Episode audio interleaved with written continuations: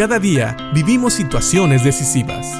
La Biblia nos da seguridad, nos anima y nos instruye. Impacto Diario con el doctor Julio Varela.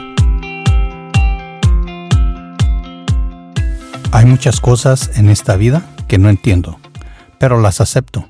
Por ejemplo, sé más o menos cómo funciona la gravedad y tal vez no lo puedo explicar muy bien, o tal vez los conceptos no los tengo muy claros en mi cabeza. Sé que la gravedad existe, la acepto porque la vivo diariamente, y aunque tal vez no pueda explicarlo todo científicamente, creo que estarás de acuerdo que todos podemos sentir la gravedad.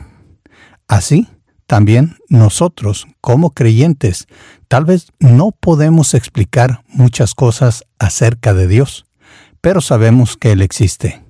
También podemos decir que hemos experimentado su amor y que, porque Él nos ama, podemos amar a otros. ¿Sabes? No se necesita muchas veces una explicación científica para todo lo que creemos, aunque es válido estudiar y tratar de entenderlo todo, si es posible, entenderlo totalmente. Eso también va en relación a lo que es el amor de Dios. Y de hecho, en la segunda carta a los tesalonicenses, en el capítulo 3, en el versículo 5, Pablo le desea a los tesalonicenses que Dios los guíe a tener un entendimiento total de su amor pero no solamente con el fin de entender, sino también con el fin de poderlo expresar.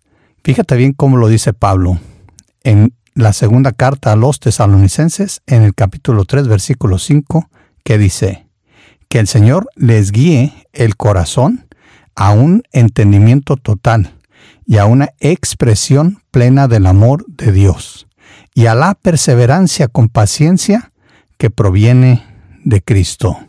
Este versículo realmente es muy profundo. Si te fijas, aquí dice que el Señor les guíe en el corazón, no tanto en el intelecto. Pero entendemos que aquí, cuando hablamos del corazón, no significa tampoco dejarse llevar simple y sencillamente por los sentimientos, sino quiere expresar que el Señor les guíe profundamente a un entendimiento total. Si nosotros vemos otras versiones de este mismo versículo, podemos tal vez entenderlo mejor. Por ejemplo, la nueva versión internacional dice que el Señor lleve sus corazones a amar como Dios ama y a perseverar como Cristo perseveró. La Biblia de las Américas dice que el Señor dirija vuestros corazones hacia el amor de Dios y hacia la perseverancia de Cristo. Y la versión más conocida, la Reina Valera, dice, y el Señor encamine vuestros corazones al amor de Dios y a la paciencia de Cristo. En todas estas versiones queda claro algo. Pablo quiere que los tesalonicenses experimenten el amor de Dios y la perseverancia de Cristo. ¿Sabes? Es difícil tratar de entender totalmente el amor de Dios, pero creo que todos lo hemos experimentado y tal vez en esta vida no lo podamos expresar muy bien, pero lo podemos demostrar. A veces, como siempre hemos sabido, una acción dice más que mil palabras. Así que espero que tú y yo también tengamos el deseo de tener un mejor entendimiento del amor de Dios. En la nueva traducción viviente está traducido como que Pablo desea que el Señor guíe el corazón de los tesalonicenses a un entendimiento total y a una expresión plena del amor de Dios, y también a la perseverancia con paciencia que proviene de Cristo.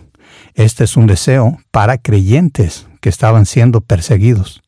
¿No crees que ellos realmente necesitaban primeramente sentir el amor y la protección de Dios y en segundo lugar poder dar, poder amar a otros con ese mismo amor y también perseverar, perseverar en la vida como creyentes a pesar de las dificultades? Y sabes, tú y yo también necesitamos esto. Necesitamos conocer mejor, tratar de entender en su totalidad el amor de Dios para poder amar a otros así como Dios nos ama y también poder perseverar en este mundo que se opone a Dios y a su perfecto plan. Piensa en esto y que Dios te bendiga.